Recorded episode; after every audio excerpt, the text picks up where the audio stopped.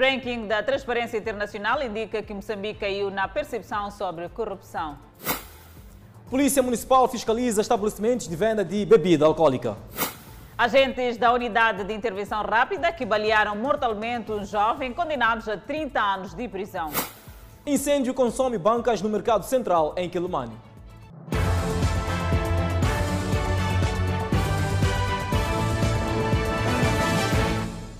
Boa noite, estamos em direto e seguramente em simultâneo com as redes sociais e a Rádio Miramar. Cerca de 50 bancas transformaram-se em cinza após incêndio de grandes proporções que deflagrou no mercado central de Quelimane. Mais de 300 comerciantes ficaram prejudicados com o incêndio que aconteceu na madrugada desta quinta-feira. Maior parte dos comerciantes foi colhida de surpresa na manhã desta quinta-feira, com informação segundo a qual os estabelecimentos comerciais haviam sido consumidos por chamas.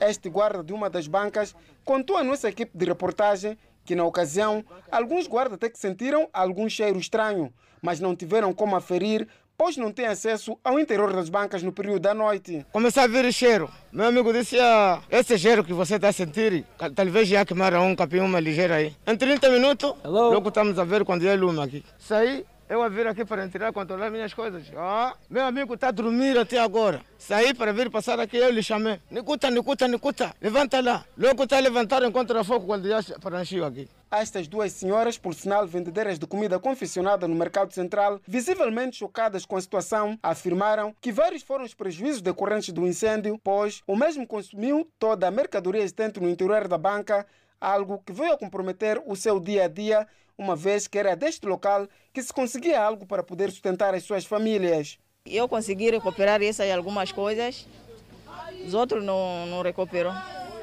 Sim, só. Então, a sua banca sofreu um incêndio. sim, sim, sofreu. O que é que vendia lá? Comida. Eu aproveitava meu pão lá na banca. Hum. E como é que teve essa informação de que houve esse incêndio? Essa informação tive às zero horas. Me ligaram com rapazes daqui. O vereador de Atividades Econômicas do Conselho Municipal da cidade de Quilimane, Joel Amaral, entende que a falta de prontidão por parte do Serviço Nacional de Salvação Pública condicionou a propagação do incêndio para outras bancas, visto que a instituição localiza-se próximo do mercado central. Mais de 300 vendedores que exerciam as suas atividades eh, nessa área, mais 50 bancas fixas foram destruídas pelo incêndio. Eh, neste momento estamos a fazer ai- ainda continuidade. Esse, eh, esses são detalhes preliminares. Presume-se que o incêndio terá iniciado por volta das 23 horas numa das bancas aqui no interior do mercado central. No entanto, até então não se sabe quais são as reais causas que terão originado este incêndio. A grande proporção das chamas fez com que cerca de 50 bancas pudessem estar em chamas e parte dos comerciantes que tinham estas bancas como os locais da produção da sua renda diária perderam quase que tudo.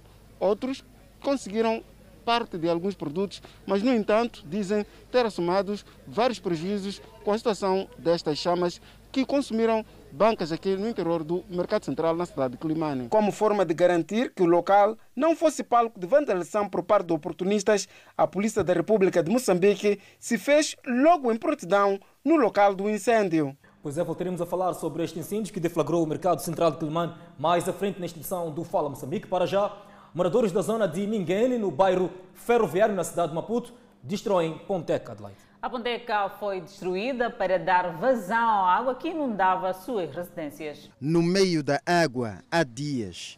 É a zona de Minguene, na autarquia de Maputo. Um cenário difícil vivido também por crianças. Ainda estamos cheios de água. Tenho lá criança dos seus um ano, um ano, três anos. Totalmente estão a, acabam fazendo tudo, a necessidade maior, menor, em cima da cama, porque não há como pisar o chão para poder ir fazer as necessidades maiores para casa, nas casas de banho. A água está muito mesmo cheia em casa. Não tenho o que fazer. As crianças nem agora mesmo, quando vocês saírem agora e ir para a minha casa, vão ver de maneira que estão. Nós estamos a dormir, nós estamos, estamos a amanhecer sentados Com crianças. com crianças. Avançaram para uma solução à margem das autoridades. Destruíram a ponteca para aumentar o canal de escoamento das águas para aliviarem, no mínimo, suas casas. Nós, como população, destruímos a Ponteca porque o que, que fizeram esses que vivem nos prédios, moradores, esses que são nossos vizinhos, que não têm fé de nos, de nos ver bem? Fecharam essa Ponteca aqui, vala grande, que tinha uma vala grande que escoava todas essas águas. Então, estamos aqui há mais de 20 anos. Mas nesses últimos cinco anos nós estamos a passar mal devido a esse fecho aqui, porque eles não interessa a passagem de água. Parabenizar aquilo que nós, população, fizemos de cavarmos ali para podermos se livrar hum, daquelas águas. Com o abrandamento da chuva por dois dias, os moradores esperavam um dia de sol para exporem os seus pertences aos raios para o processo de secagem, mas a chuva volta a cair na cidade de Maputo. Toda a mobília está totalmente estragada. Até lesávamos que hoje ia sair o sol para podermos estender alguns que nós talvez possamos aproveitando. Os moradores dizem também que as infraestruturas habitacionais que substituíram machambas e valas fecharam também os canais pelos quais as águas pluviais corriam para o mar. Seguimos com outras notícias. Continuam os comportamentos de risco, apesar do aumento de infecções e mortes que podem estar relacionadas com a nova variante da Covid-19. Já não constitui novidade para ninguém que a Covid-19 existe e que está a matar. Os números diariamente divulgados pelas autoridades sanitárias moçambicanas confirmam este facto. Mas o risco tem vindo a aumentar com a descoberta de novas estirpes da doença o que devia constituir preocupação para todos os cidadãos. Mas não é bem assim.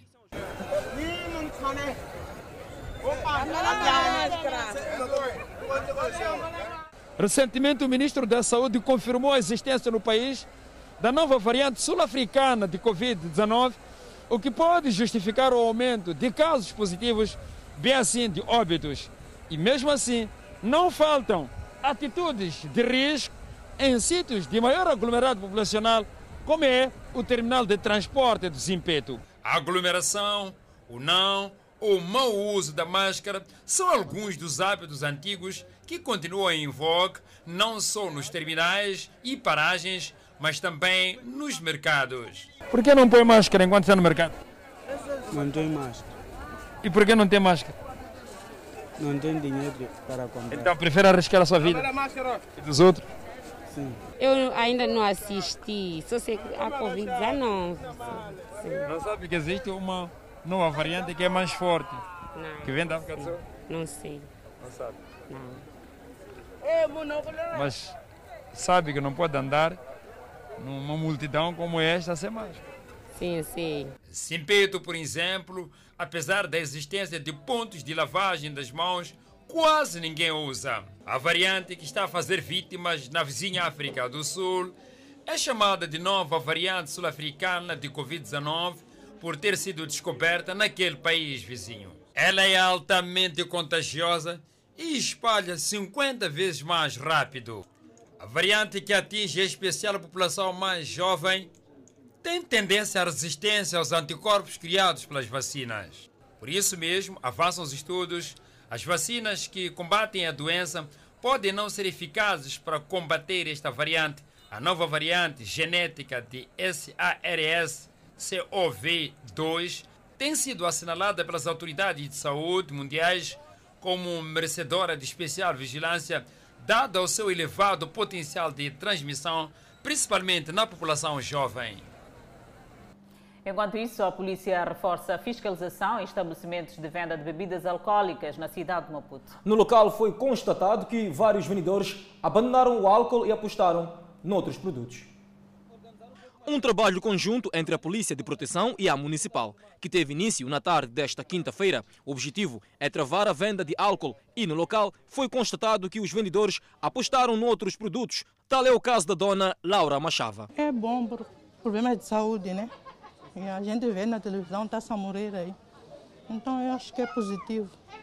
O contingente da polícia entrou no seu estabelecimento, fez aqui a vasculha e não encontrou bebida. Como é que a senhora sente-se por saber que está a cumprir com, com, com as ordens? Me sinto bem. Paiva Roque também é vendedor e diz haver obediência às medidas estabelecidas. Sensibilizar não é problema, é, até mesmo mandar fechar enquanto a hora já está certo? Não é problema. O problema é levar o produto já para a pessoa não recuperar mais.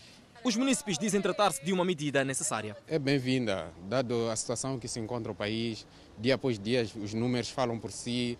Então é muito preocupante, porque, sobretudo, a camada jovem tem ignorado muito as medidas, porque a, a bebida faz com que haja mais aglomerados, quando ficam embriagados.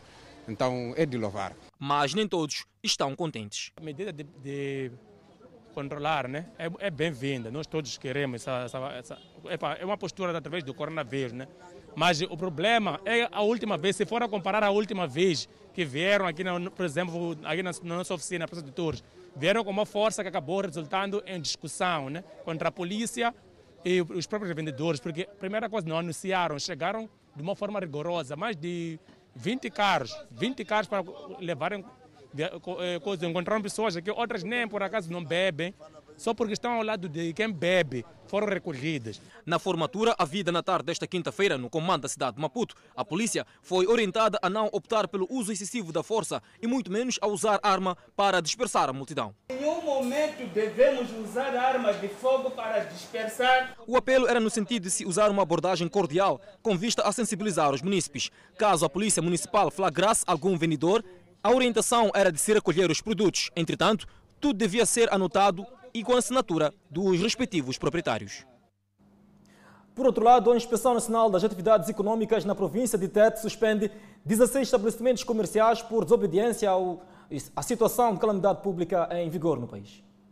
São várias infrações cometidas que ditaram a suspensão das atividades nos referidos estabelecimentos. Suspendemos também por causa de desobediência. Estavam a trabalhar fora da hora normal. Quer dizer, estavam 18, 19 horas lá dentro a, a trabalhar.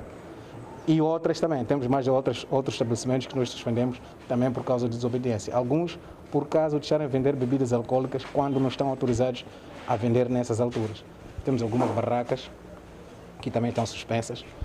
Temos uma mercearia também que está suspensa por estar a, estar a laborar fora da hora, hora normal. Num trabalho realizado esta quarta-feira, a INAE constatou que alguns estabelecimentos anteriormente suspensos voltaram a operar a revelia, o que preocupa a entidade. Os colegas fazem um relatório, vêm para aqui para levantar a suspensão, apanham que já não tem folha de suspensão lá.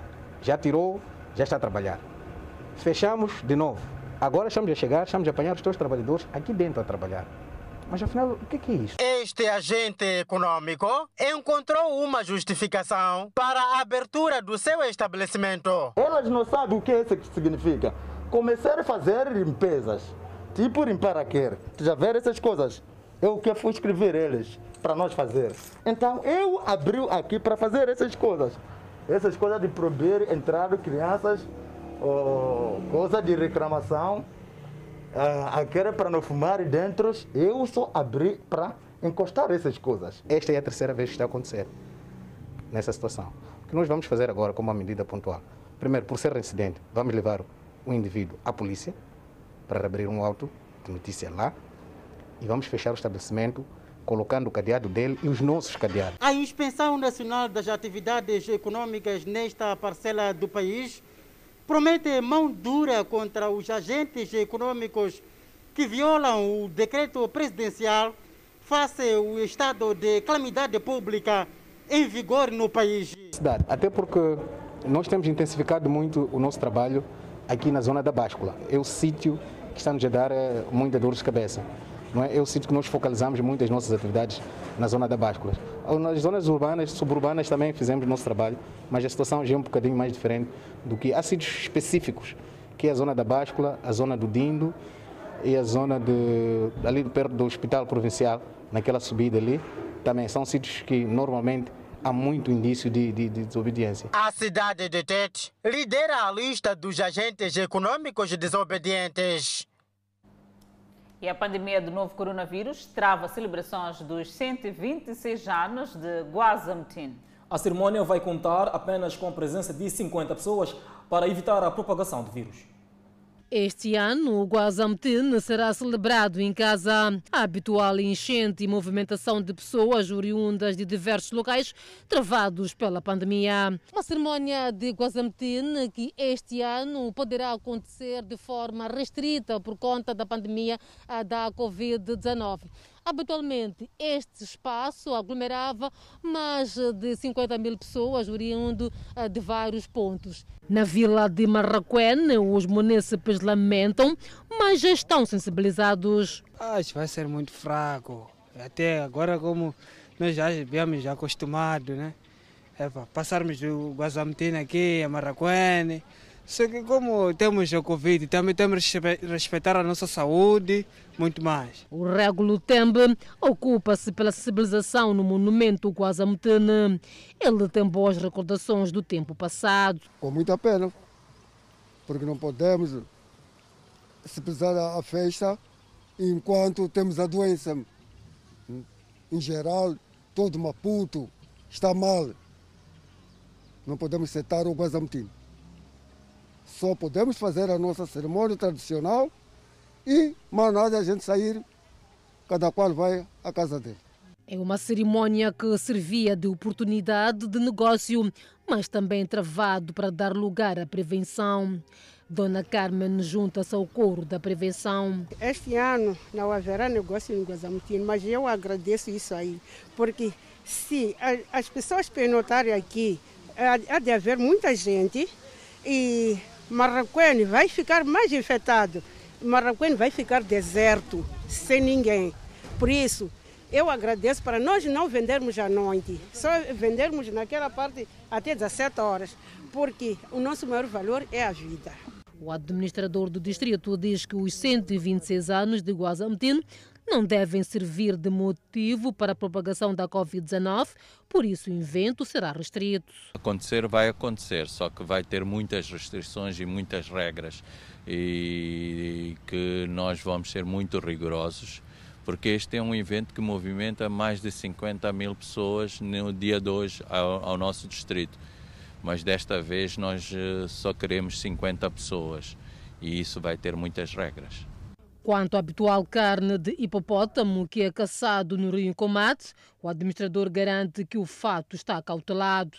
Se não houver hipopótamo, há de haver carne, mas uh, estamos a trabalhar com estruturas legais para ter o hipopótamo e normalmente não costumamos falhar. Mas se, se não houver, a carne não vai faltar para, para esses dois almoços. O apelo do governo de Marraquém intensifica-se para a proibição dentro do perímetro da vila da presença de vendedores e feirantes sob risco de serem penalizados. A maioria dos países africanos só terá imunização em massa a partir de 2023, segundo previsões da Economist Intelligence Unit, que admite que, com o evoluir da pandemia, muitos países mais frágeis possam desistir da vacinação. O relatório do The Economist Intelligence Unit prevê que a maioria da população adulta nas economias avançadas terá sido vacinada até meados de 2022. No entanto, esclarece que para os países de rendimento médio, este período prolongar-se-á até finais de 2022 ou princípios de 2023. Mas o problema agrava-se quando se fala das economias mais pobres, onde a imunização em massa levará até 2024, isto se chegar mesmo a acontecer.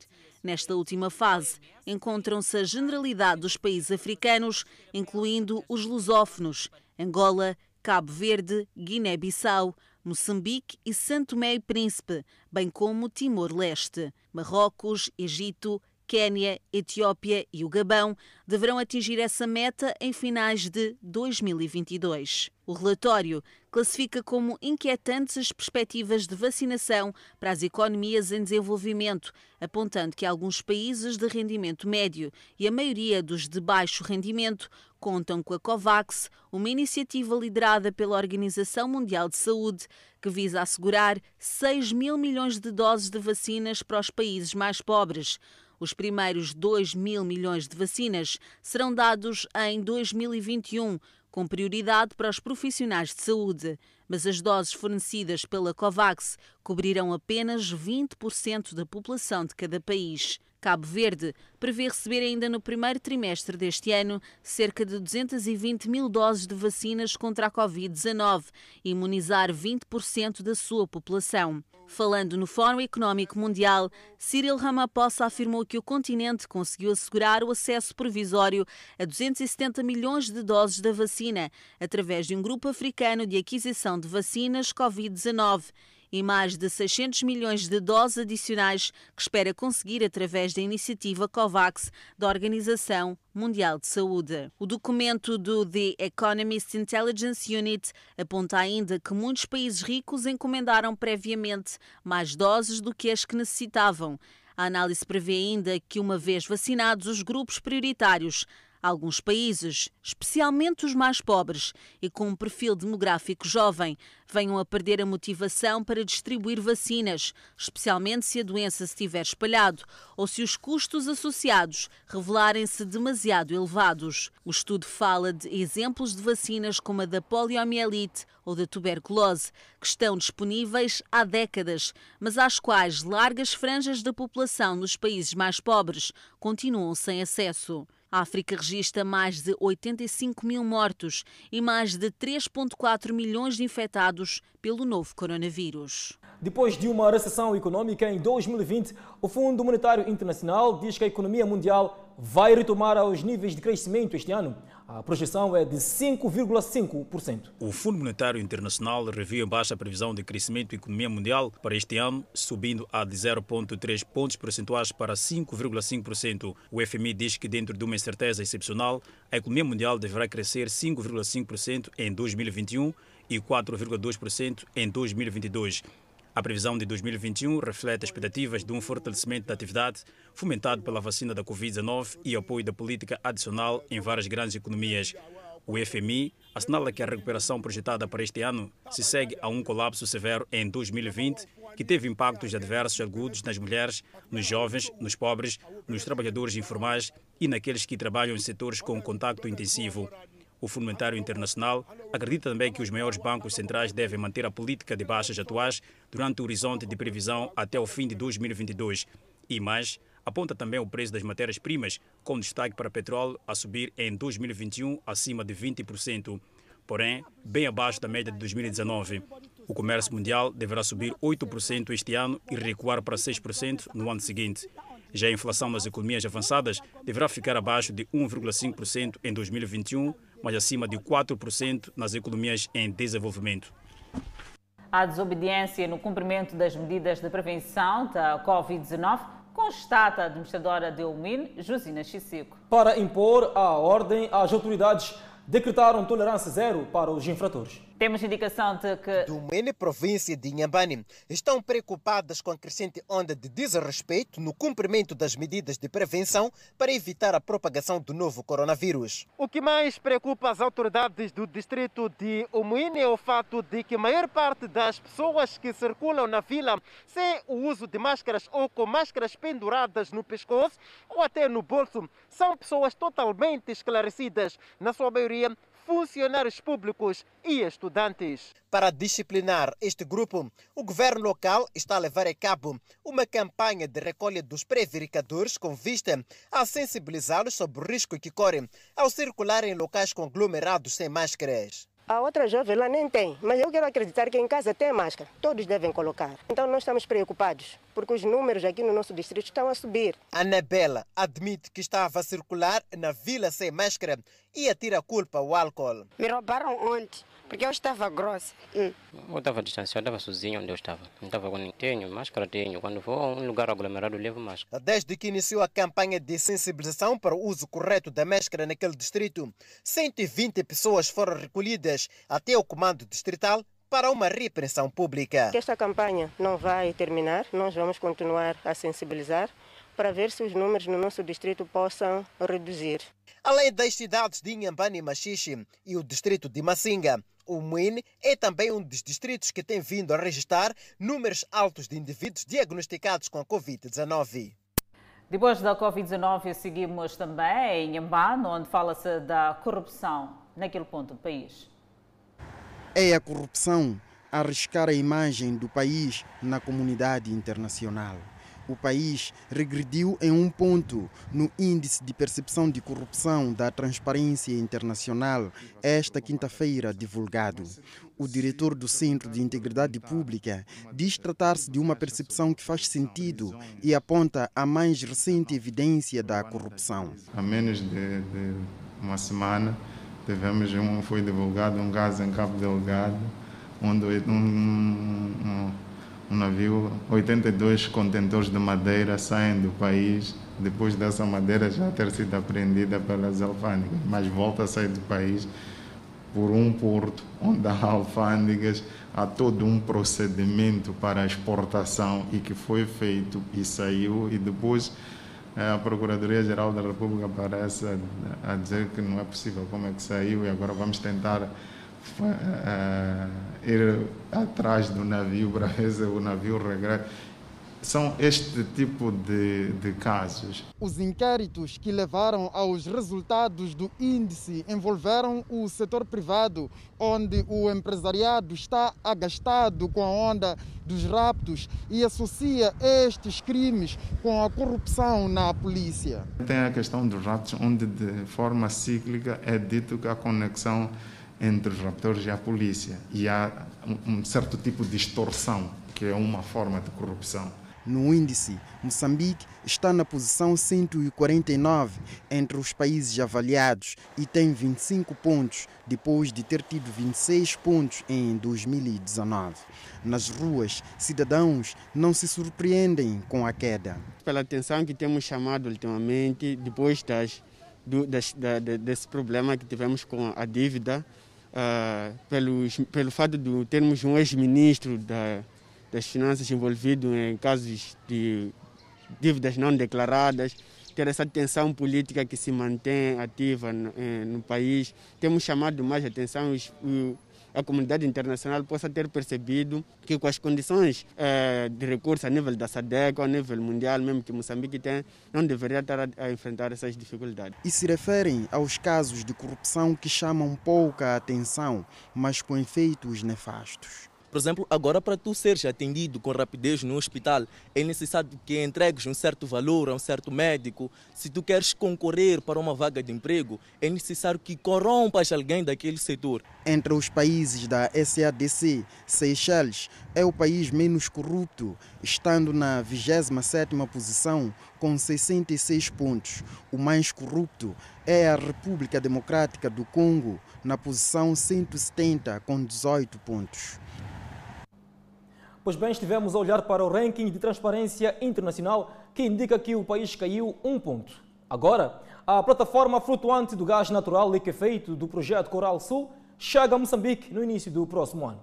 O primeiro projeto de produção de gás natural liquefeito em Moçambique arranca no quarto trimestre de 2022 na área 4 da bacia do Revuma, em Cabo Delgado. Trata-se do projeto Coral Sul. Mesmo em meio à tensão que se registra em Cabo Delgado, os operadores deste bloco garantem que a plataforma flutuante do projeto de exploração de gás natural em águas profundas chega ao país no início do próximo ano. Ainda segundo o anúncio feito pelo consórcio liderado pela petrolífera italiana Eni, os três módulos de tratamento de liquefação de gás já haviam sido concluídos e decorria a montagem da torre de ancoragem. Recorde-se que no transato dia 5 de janeiro foram retomadas atividades de perfuração de seis poços de produção de projeto de Coral Sul interrompidas devido ao avanço da Covid-19. Prevê-se que sejam concluídas no quarto trimestre do corrente ano. O projeto Coral Sul teve a decisão final de investimento anunciada a 1 de junho de 2017 e prevê a concepção de uma unidade flutuante de liquefação de gás natural a ser instalada no mar, com capacidade para produzir 3,4 milhões de toneladas por ano. No investimento de 7 bilhões de dólares norte-americanos, o projeto poderá gerar lucros diretos na ordem de 39,1 bilhões, dos quais cerca de 19,3 bilhões de dólares para o Estado moçambicano durante 25 anos. A Área 4 é operada pela Mozambique Rovuma Venture, que detém 70% do contrato de concessão de exploração e produção e inclui ainda a Empresa Nacional de Hidrocarbonetos, a Galp Energia Rovuma e Cogás Moçambique Limitada, cada uma delas com 10% de interesse participativo. Olhamos a página internacional, onde o Zimbábue está de luto com a morte de membros do governo. O Zimbábue enterrou três altos funcionários, incluindo dois ministros, numa única cerimónia em santuário. Portadores de palestrantes com o equipamento de proteção Covid-19 completo empurravam os caixões de dois ministros e um ex-chefe de prisões do Zimbábue para o enterro com honras militares. Os enlutados mantiveram distanciamento, usando máscaras faciais, compareceram ao enterro de acordo com o regulamento que limita o número de pessoas nos funerais. O falecido Sibossi Sumoio era ministro das Relações Exteriores do país, mas era mais conhecido como general militar que anunciou o golpe contra o então presidente Robert Mugabe em 2017. O golpe acabou com o governo de Mugabe de 37 anos e ele mais tarde morreu em setembro de 2019. O Zimbábue já perdeu quatro ministros para a Covid-19. O presidente Emerson Mnangagwa disse que o vírus está a fazer uma colheita sombria no país, enquanto presidia, na semana passada, o enterro de um dos ministros que morreu de Covid-19 no mesmo santuário. Parece que muitos membros da elite do Zimbábue não tomaram as precauções adequadas durante a temporada de férias. Há temores de que uma nova variante do vírus, mais infecciosa, tenha chegado ao país quando dezenas de milhares de zimbabueanos que vivem na África do Sul voltaram para casa para as férias. O país de 15 milhões registrou um total de 32.004 casos, incluindo 1.103 mortes a 26 de janeiro. O Zimbábue ainda não recebeu nenhuma vacina. Nangangwa diz que as autoridades de saúde do governo devem decidir qual vacina por adquirir. O governo também disse que espera obter algumas vacinas por meio da iniciativa internacional COVAX, mas não tem uma data certa de quando serão entregues. Acompanhe no próximo bloco agentes da Polícia de Intervenção Rápida condenados a 30 anos de prisão. Por outro lado, dois supostos ladrões foram espancados até a morte no bairro de Mualaz. Vamos ao intervalo e voltamos com mais detalhes. E o Fala Moçambique está de volta.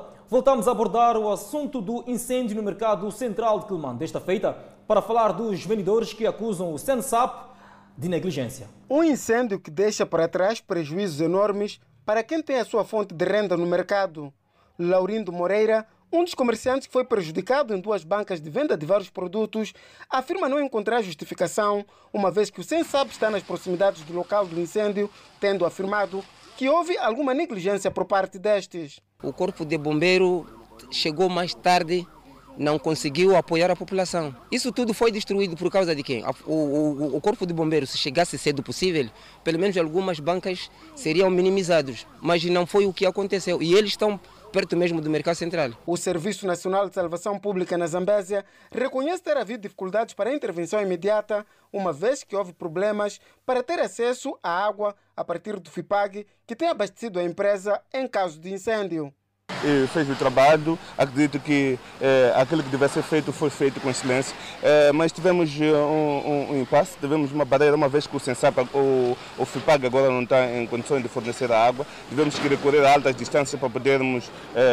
captarmos a água para a extensão. Um dos fatores que dificultou a extensão, infelizmente, mas conforme vejo, o Sensap está fazendo o seu trabalho e está fazendo a extensão. E agora estamos numa fase de rescaldo para perceber realmente o que, é que terá acontecido. E daí haveremos nos pronunciar para dizer o que é que terá causado incêndio realmente. Entretanto, o Fundo de Investimento e Abastecimento de Água, área operacional de Climane, distancia-se dos pronunciamentos de Sensap, tendo afirmado nunca ter se registrado dificuldade de cedência do líquido para intervenções de gênero. O FIPAG, área operacional de Climane, avança que o Sensap até a tarde de ontem, quarta-feira, teria então abastecido este carro com água suficiente para então poder tramitar qualquer situação de incêndio. Nesse período, eu acredito que o bombeiro tinha reserva suficiente, porque mesmo ontem às 17 horas fez um carregamento de água, isto é, reabasteceu os seus tanques e não posso dizer o que, é que realmente tenha acontecido para não terem água para debelar o incêndio. Mas nós, como FIPAG, temos água sim e neste momento que o fogo estava, estava, estava, estava a acontecer, nós estamos a fazer o, o, enchimento dos nossos tanques. Este vídeo amador, filmado por um cidadão na tarde da última quarta-feira, mostra o carro de Sensap a proceder à rega de um campo de cultivo nas imediações da cidade de Climane. Não seria esta água a ser usada para os casos de incêndio? Os dois agentes da Unidade de Intervenção Rápida, que desde julho do ano passado vinham sendo acusados de balear um agente da Polícia Municipal à sua residência em Namicop, na cidade de Nampula, foram condenados hoje a 30 anos de prisão maior. O crime hediondo que deixa a família do finado inconsolável aconteceu na madrugada do dia 29 de julho de 2020, data em que o finado completava 29 anos de idade, instantes depois de o mesmo estacionar a sua viatura, vindo de um passeio cujo fim foi em sua própria residência. O ato que aconteceu a alguras do bairro de Namicopo foi perpetrado por dois agentes da Unidade de Intervenção Rápida, que encontravam-se na ocasião em patrulhamento. Envolvidos quase sete meses, os dois réus foram condenados esta quinta-feira a 30 anos de prisão maior, para além de serem obrigados a indemnizar a família da vítima em 500 mil meticais, mais o pagamento de custos judiciais. O pagamento de que a vítima sofreu foi latar e provocou-lhe a morte. O filho deu ajuda ao pai, mas já sem condições, este veio a perder a vida próximo à entrada do espaço. Sendo assim, os réus agiram uma atitude em que o tribunal incluiu os fundamentos e ficou provado o seu envolvimento agentes da FIP, que hoje foram aqui condenados pelo Executivo. Os familiares que, desde o primeiro dia do ocorrido, lutavam para que a justiça fosse feita, mostraram-se satisfeitos pela sentença proferida. A sentença foi boa. Foi boa, foi justa. Naquilo que eles fizeram, foram punidos por 24 anos, mais 6 anos. Então, isso eu fico tão feliz por ter acontecido. E por onde é que eu tinha pedido a Deus que a justiça tinha que ser feita. Hoje, graças a Deus, foi feita. E eu fiquei tão feliz no que aconteceu. A família da vítima, que evitou falar à imprensa, também disse ter sido uma sentença justa, dados os moldes do crime. Enquanto a outra parte saiu às pressas logo depois do término do processo 120-2020, cuja sentença foi lida na quinta secção do Tribunal Judicial da província de Nampula. É o fim de um processo que começou a correr junto do Tribunal Judicial da província de Nampula desde meados do ano passado. Depois da sentença, os réus foram encaminhados de imediato à cadeia para o cumprimento das suas penas. O finado deixa viúva e quatro filhos menores de idade. Uma situação demasiadamente complicada e não para por aqui. Dois supostos ladrões foram espancados até a morte no bairro de Moalaz. Eles faziam parte de um grupo de três surpreendidos a roubar numa residência. O dia já declinava quando começou a sessão de pancadaria contra dois jovens indiciados no furto de bens numa residência em Moalaz. Foram espancados mesmo, foram espancados e eu nunca tinha presenciado algo do gênero, mas eles foram bem espancados. A tentativa do furto aconteceu nesta residência localizada no quarteirão 14, no bairro de Moalaz, município da Amatola. A viatura estava estacionada aqui, quase a bloquear a rua. Uma estratégia usada pelos bandidos para facilitar a fuga caso fossem encontrados. A verdade é que quando um vizinho passava daqui, apercebeu-se de um movimento estranho e porque sabia que os donos da casa não estavam, logo calculou que eram ladrões. E foram os gritos que despertaram os ladrões que de seguida abandonaram os bens prestes a serem transportados na carinha em que seguiam e se puseram em fuga para escaparem com vida, mas a população que saiu em massa não lhes facilitou a vida. Aquilo foi questão de segundos, porque nós, quando passamos, o carro não estava lá. Quando fomos de novo, o carro já estava lá parado, bem posicionado para sair à rua. Então, o outro vizinho vinha de carro dele, eu até dizia à, a outra vizinha que eu estava acompanhando que esse estava fechado para o vizinho. Afinal de contas, eles estavam a roubar numa casa ao lado. Chamada, a polícia se fez ao local, mas já era tarde demais. O que aconteceu é que apareceram ladrões aqui. Os vizinhos gritaram, a população saiu e não sabemos exatamente quem bateu, porque todos nós batemos e morreram. Residentes dizem que roubos no Moalaz não tem hora. Queremos justiça, aqui nos bar todo dia, à noite e de dia roubam. Estamos cansados. No mesmo dia em que roubaram naquela casa, foram noutra casa, mas não param. É uma realidade. Aqui no bairro do Malás sofremos roubos, mas também é uma realidade que aqui em Malás morre-se. Todos os ladrões que entram aqui se safam quando não são pegos. Quando são pegos, morrem. Os corpos das vítimas de linchamento foram encaminhados para a morgue, enquanto a polícia procura pelo sobrevivente fugitivo. A via marítima continua a ser o corredor para o tráfico de droga no país. O Serviço Nacional de Investigação Criminal em Nampula apreendeu esta semana várias quantidades de droga diversa no distrito portuário de Nacala. São no total 61 kg de heroína e 5 de metafetamina apreendidas no distrito portuário de Nacala. Para despistar a atenção das autoridades, a droga tinha sido envolvida em pacotes de chá.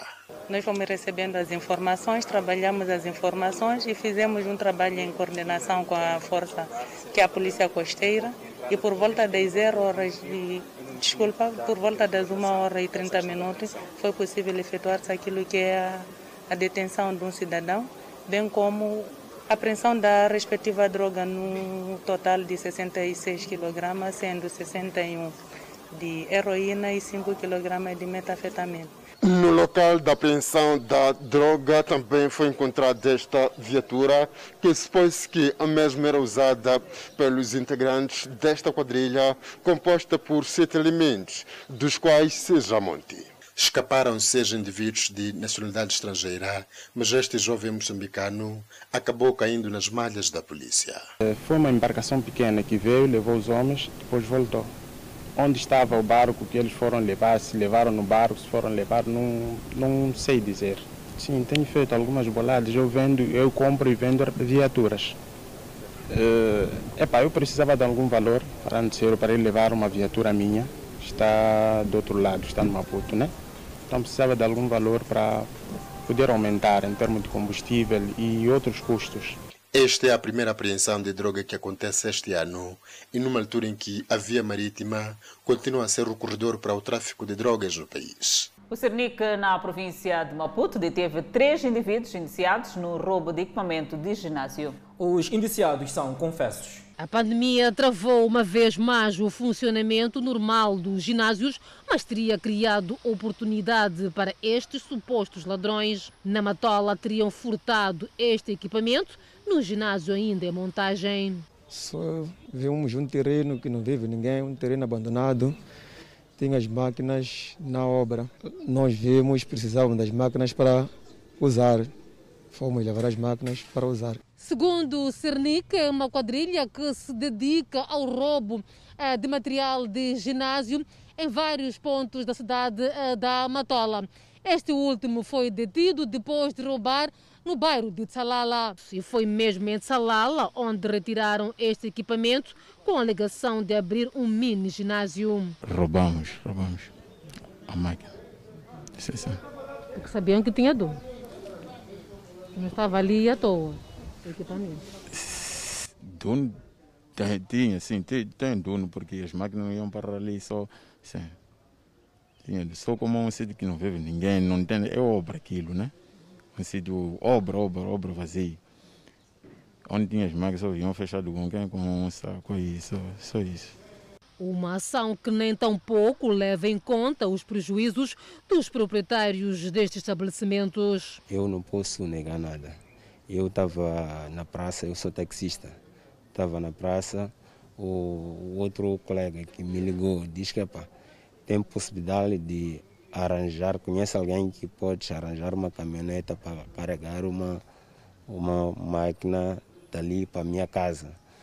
Eu disse, epa, claro, conheço um puto aí, mas epa, se eu não tenho número, só posso ir talvez ele ver na praça. Se eu encontrar na praça, posso chegar ali para falar com ele, combinar o preço. De facto, fui isso, fui ter com o jovem, concordou, fomos até lá, fui.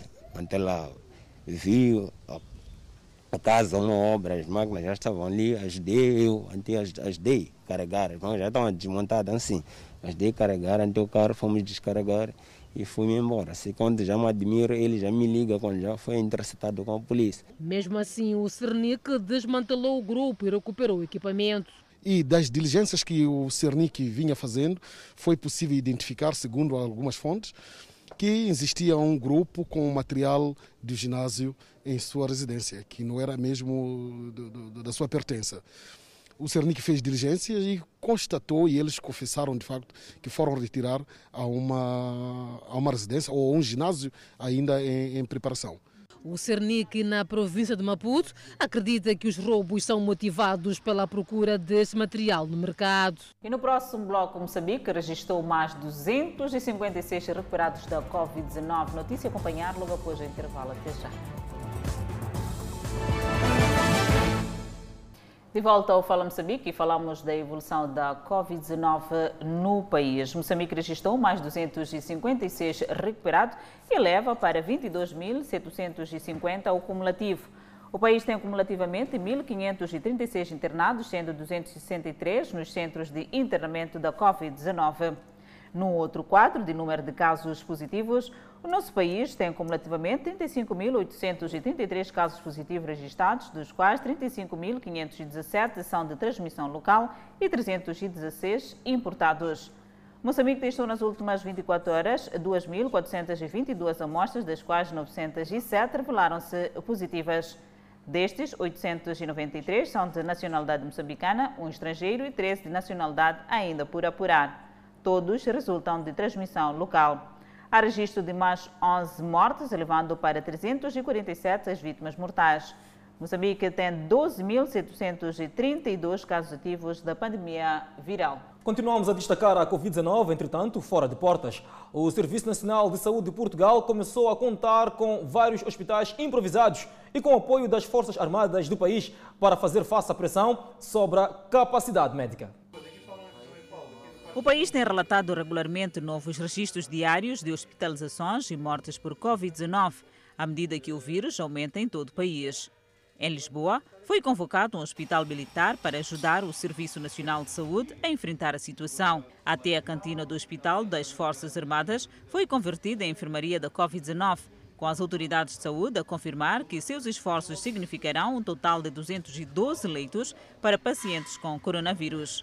Mas mesmo com duas unidades principais, um no Porto e outra em Lisboa, o pessoal e a capacidade continuam a ser um problema, com outras forças armadas a serem convocadas para ajudar. As autoridades de saúde registraram na quarta-feira 293 mortes por Covid-19 nas últimas 24 horas, elevando o total de mortes no país para 11.300. Outras 15.073 infecções foram registradas e os pacientes com vírus em hospitais aumentaram para um recorde de 6.603. Especialistas alertam que o pico do aumento pode ocorrer apenas em meados de fevereiro, quando a variante de rápida disseminação, identificada pela primeira vez no sudeste da Inglaterra, continua a cruzar o país. E a tão esperada investigação liderada pela Organização Mundial da Saúde sobre a origem do novo coronavírus deve começar esta quinta-feira na China. A equipa de cientistas chegou à cidade de Wuhan no dia 14 de janeiro e deve concluir sua quarentena de duas semanas no Jade Boutique Hotel esta quinta-feira. Não está claro a que horas eles irão livres.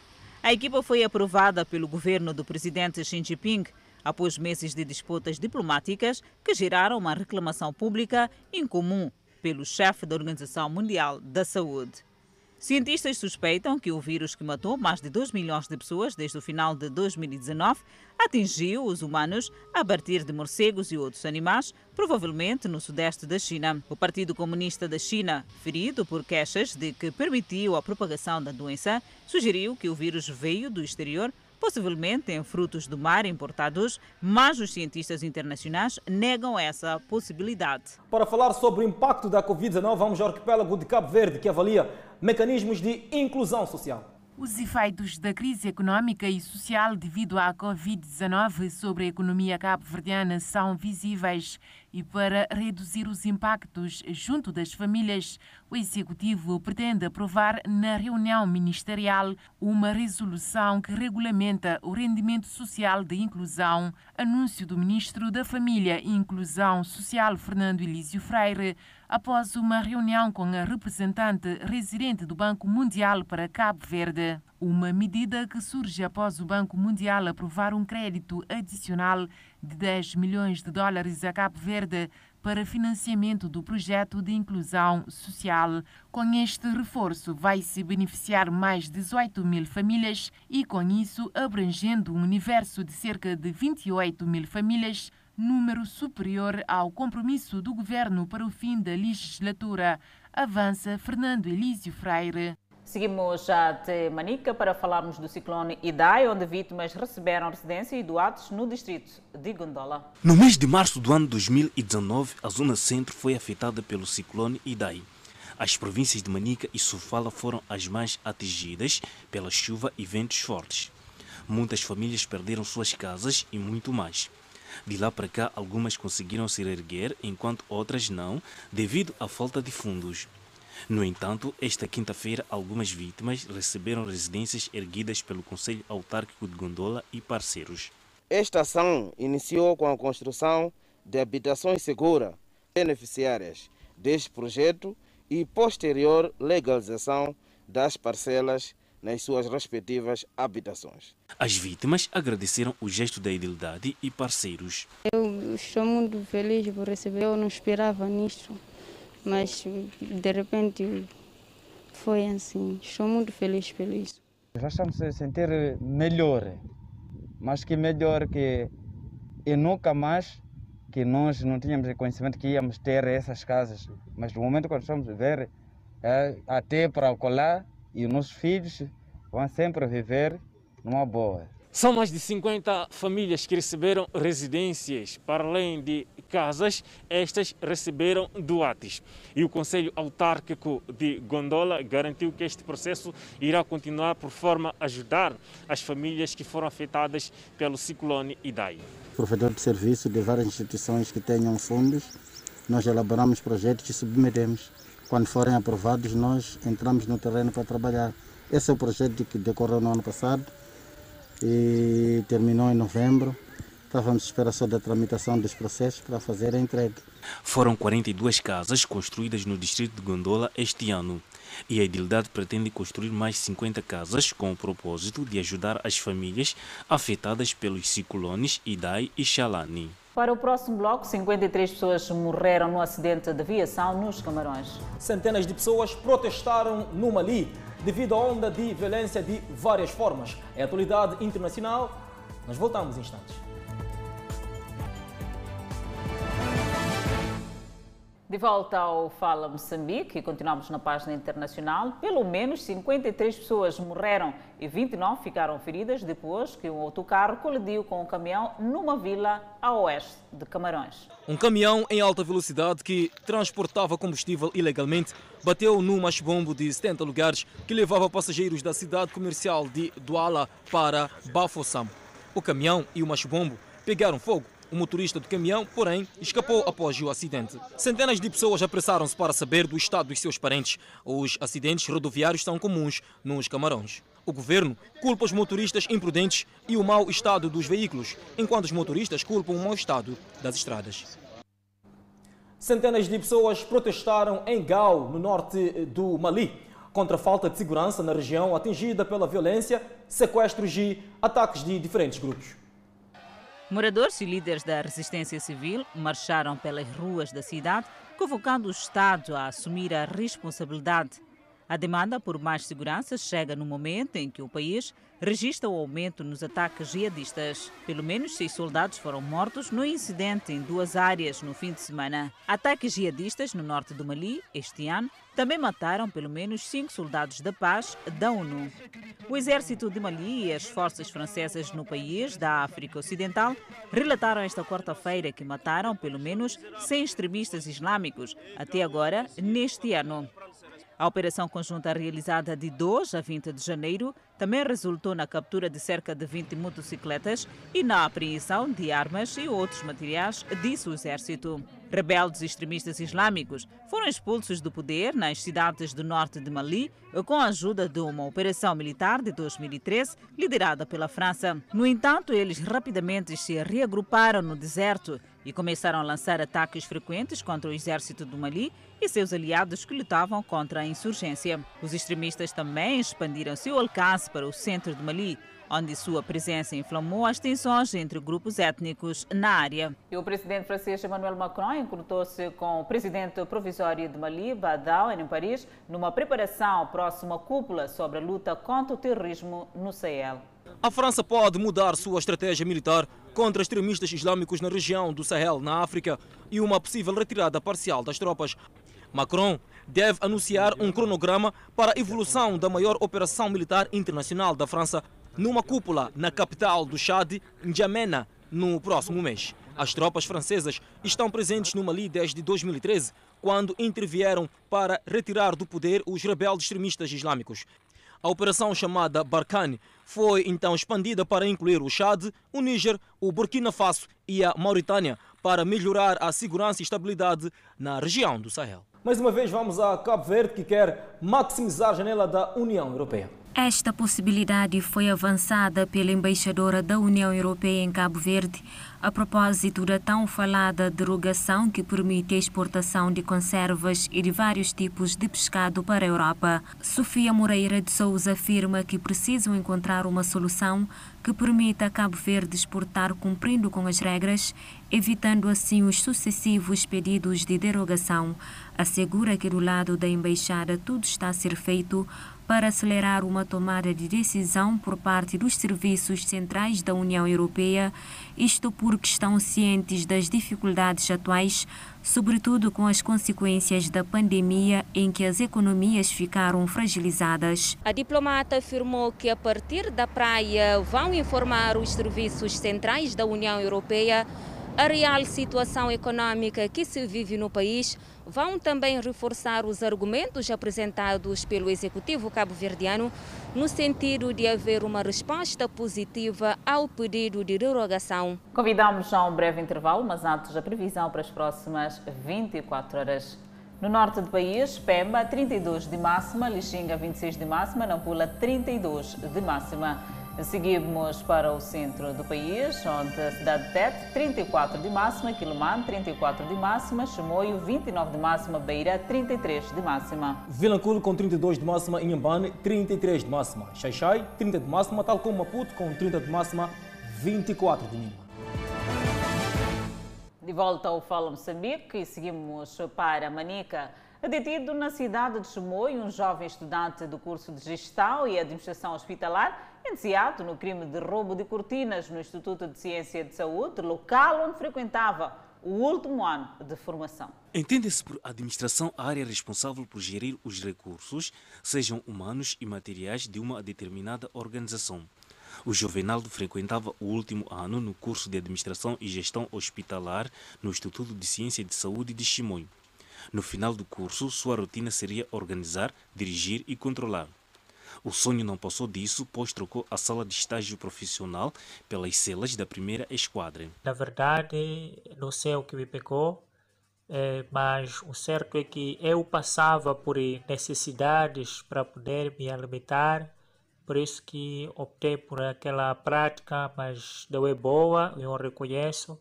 E se fosse para voltar, eu não repetia a mesma situação. O jovem conta que roubou cortinas para o seu sustento, visto que passavam dias sem alimentação. Não sei o que me pegou, é, mas o certo é que eu passava por necessidades para poder me alimentar, por isso que optei por aquela prática, mas não é boa, eu reconheço.